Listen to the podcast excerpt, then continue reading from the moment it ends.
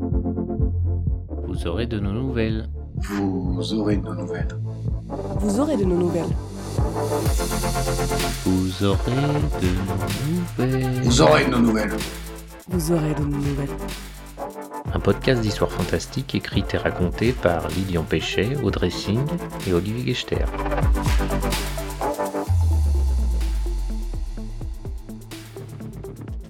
Bonjour à tous Je ne sais pas vous, mais moi je déteste quand mon podcast préféré disparaît des ondes pendant les deux mois de coupure estivale. C'est pourquoi Vous aurez de nos nouvelles ne prend pas de vacances cet été. Nous allons peut-être adopter un rythme un peu différent, mais Lilian continuera à vous soumettre ses histoires inédites en alternance avec des nouvelles plus légères. Cette fois-ci, c'est moi qui reprends le micro pour vous lire Cinquième étage porte gauche, une de mes nouvelles parues dans une anthologie aux éditions Oxymore il y a quelques années. Une histoire qui devrait vous encourager à ne jamais laisser une porte grincer.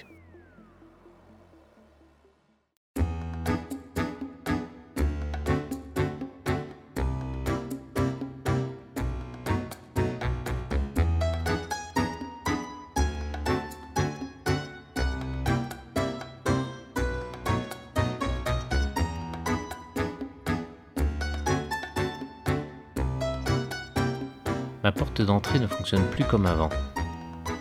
Il y a quelques jours encore, elle ne posait aucun problème. J'attrapais le bouton de cuivre, je le tournais, je tirais la porte vers moi, et elle s'ouvrait sur le palier de mon appartement au cinquième, avec vue sur le paillasson dégueulasse de mes voisins. Mais elle a commencé à grincer.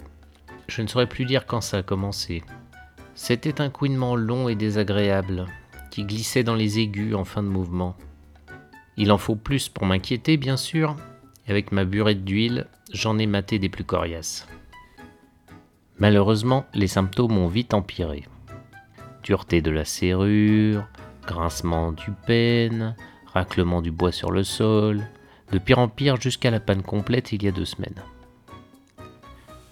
J'étais tombé du lit quelques minutes plus tôt et je m'apprêtais tant bien que mal à rejoindre mon bureau. J'avais avalé un café au lait j'avais versé dans le bol les yeux complètement fermés, et j'avais atteint la porte au bout du couloir grâce à mon seul instinct. Mon intellect, lui, était penché sur le vaste problème de savoir si j'avais bien mis mon pantalon par-dessus mon caleçon plutôt que l'inverse. Je tirai la poignée glacée. La porte pivota en grinçant désagréablement. Le palier était noir comme dans un four. Je finis par trouver l'interrupteur de la lampe d'escalier un peu plus haut que je le pensais, et sa lumière me sembla beaucoup plus violente que d'habitude. Mes pauvres rétines fatiguées m'envoyèrent deux pics de mauvaise humeur pour m'apprendre à les tirer du lit de cette façon. Ce devait être dû à ces saletés de phosphène verte et violette qui voltaient un peu partout dans mon champ de vision, mais j'avais l'impression qu'autour de moi rien n'était à la bonne place. Mais qu'est-ce que vous faites là, toi? Tenez, cette gueularde, à la robe de chambre molletonnée à la grammaire approximative par exemple. Que venait-elle faire au cinquième étage? Et qu'avait-elle fait de l'escalier? Je ne le voyais nulle part. La porte de mon voisin d'en face me semblait également bizarrement loin. La crécelle reprit son caquetage à plein volume. Oh, je te parle, qu'est-ce que tu fais chez moi? Elle ouvrit un placard qui n'aurait jamais dû être là et en sortit un balai sale et menaçant. T'es qu'un sale délinquant, un violeur brailla-t-elle sans se rendre compte du manque de réalisme de la deuxième accusation. Entre écouter la panique qui commençait à gronder en moi et tenter d'expliquer à la matrone en jupon que je ne la désirais pas charnellement, j'optais pour le premier choix. Je tournai les talons pour ouvrir la porte que j'avais empruntée à peine 30 secondes plus tôt, je tombais nez à nez avec une cuvette en faïence pas très blanche. Comme je m'étais attendu, plus ou moins, à revenir chez moi, je restais cloué, incapable d'analyser ce que je voyais pour en tirer une explication logique. Un coup de balai bien vicieux derrière la tête me sortit de ma méditation. Dégage, dégage de mes toilettes, espèce de malade, ou j'appelle les flics. Trop sonné pour réfléchir, je fonçai vers l'autre porte au bout du couloir. Ce ne fut pas une mince affaire car il me fallut tout d'abord contourner la rombière qui en bloquait une large portion. Je dus ensuite batailler avec la porte blindée qui faisait diversion tandis que le gros des troupes me frappait le dos avec des ans de bûcherons ce n'est qu'après des secondes interminables et de nombreuses échymoses que je pus enfin prendre mes jambes à mon cou.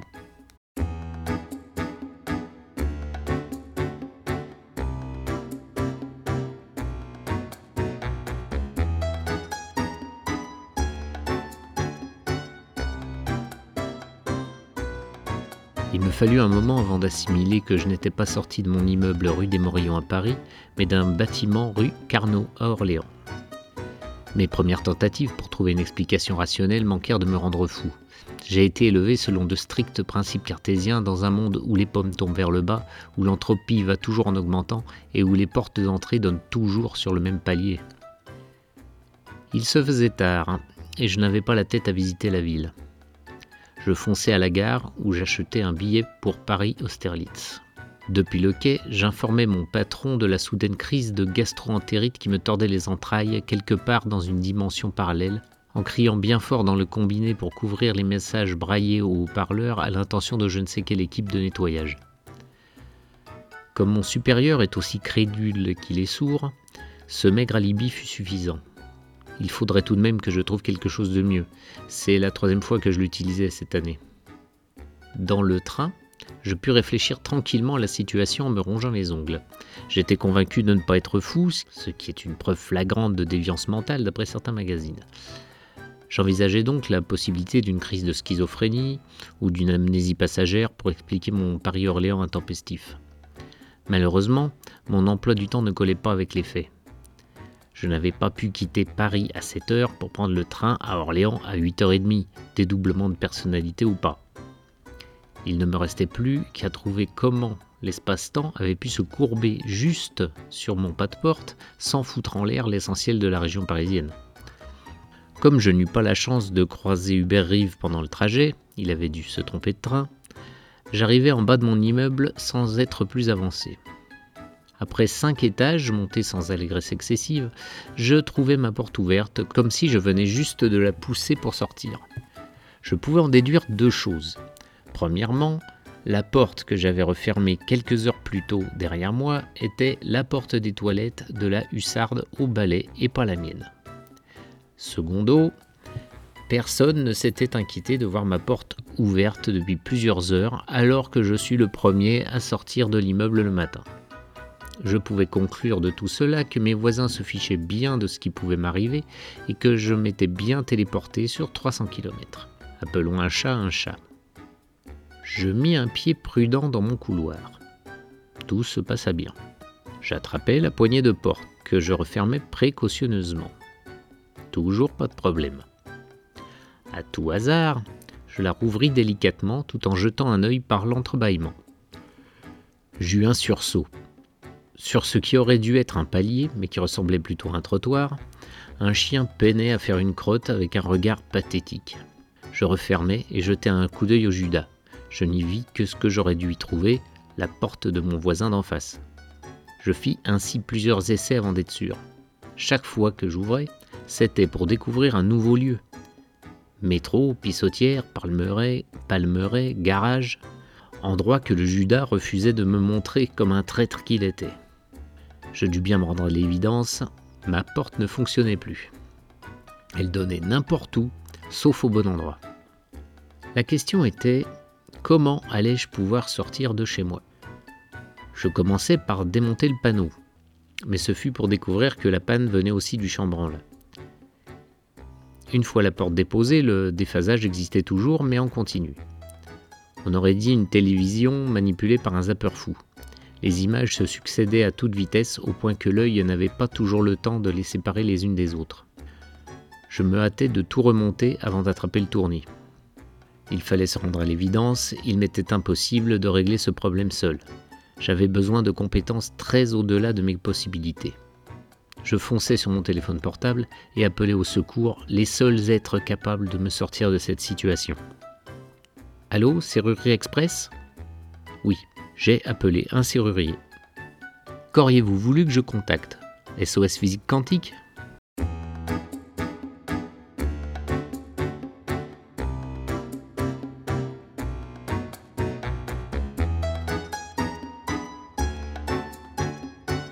Mon sauveur à 60 euros de l'heure depuis un bon moment, lorsque mon téléphone se mit à sonner. Monsieur Augier? Oui?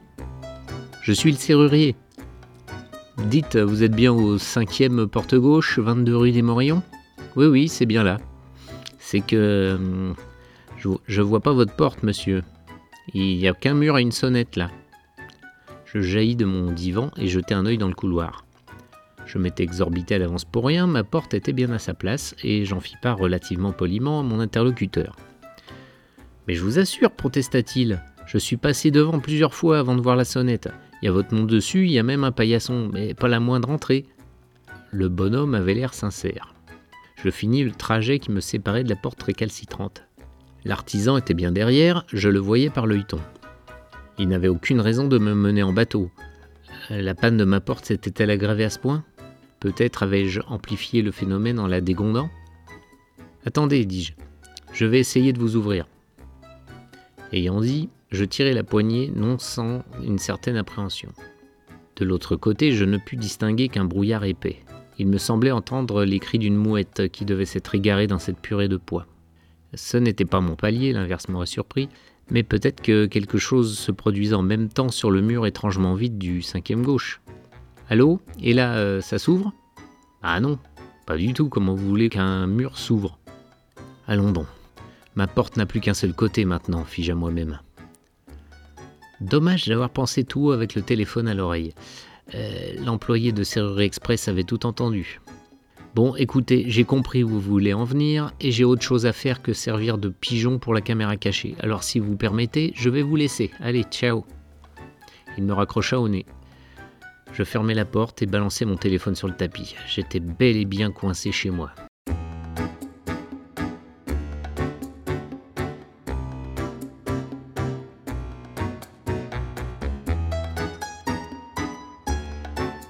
Je suis resté enfermé tant que j'ai pu, avec le téléphone comme seul lien vers l'extérieur.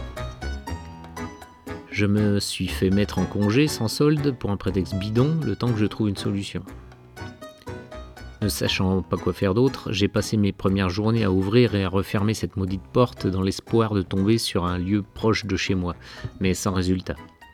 Plus le temps passait, plus la panne s'aggravait. Il arrivait que ma porte cesse d'exister également de mon côté. Après quelques minutes, elle réapparaissait en clignotant.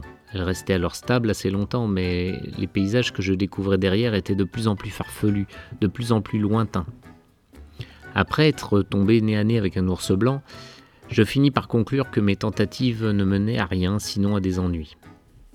J'avais une chance sur je ne sais combien de milliards de revoir mon palier chéri de cette façon. Il fallait que je trouve rapidement une solution. J'avais terminé mes dernières pâtes et il ne me restait qu'un yaourt périmé et une plaquette de beurre dans le frigo. Je ne pouvais pas compter sur les réactions de mes voisins. Qu'une porte disparaisse, qu'en avait-il donc à faire du moment que leur petit confort personnel ne s'en trouvait pas affecté? Oh, je savais qu'il finirait bien par appeler les secours, lorsque l'odeur de décomposition qui sortirait par ma fenêtre se ferait trop insistante. Mais aurais-je la patience d'attendre jusque-là? J'en doutais fortement. Les pompiers? Je n'osais pas les faire venir pour un problème aussi étrange. Ils risquaient de croire à une plaisanterie et ne pas prendre la peine de se déplacer. Finalement, il me restait deux échappatoires. Tout d'abord, la porte, qui m'enverrait à l'autre bout de la planète avec un maigre espoir de retour. Allais-je tenter de l'ouvrir une nouvelle fois après ma courte expérience polaire? Je retournai dans l'entrée pour une dernière tentative. J'eus le soulagement de voir que ma porte avait disparu une nouvelle fois. Je n'avais plus le choix si je voulais m'échapper. Il me fallait utiliser la deuxième possibilité, la fuite par la fenêtre. Cela représentait 15 mètres de descente ou de chute libre selon comme j'allais me débrouiller. Ayant fait de la varap dans mon jeune temps, j'étais assez confiant. Et puis je n'avais plus le choix, n'est-ce pas? J'attendis la nuit pour opérer. J'ouvris la fenêtre de ma chambre, enjambai la balustrade et empoignai le chéneau. L'adrénaline bouillonnait dans mes veines. Les deux mains serrant le tuyau métallique, les pieds appuyés sur les moulures de la fenêtre du dessous, j'étais prêt à amorcer ma descente.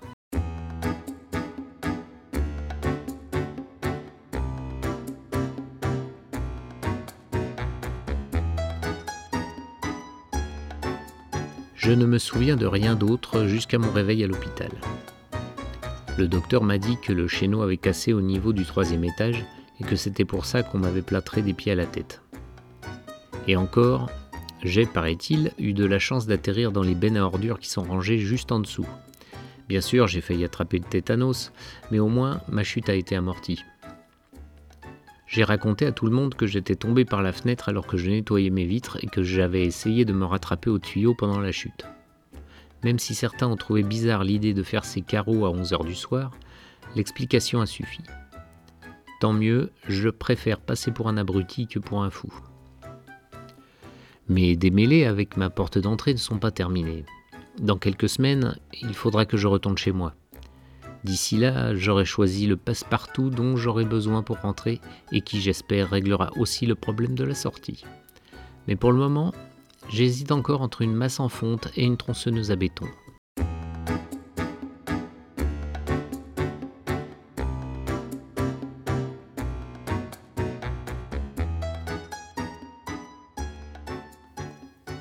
Alors, j'espère que ça vous a plu.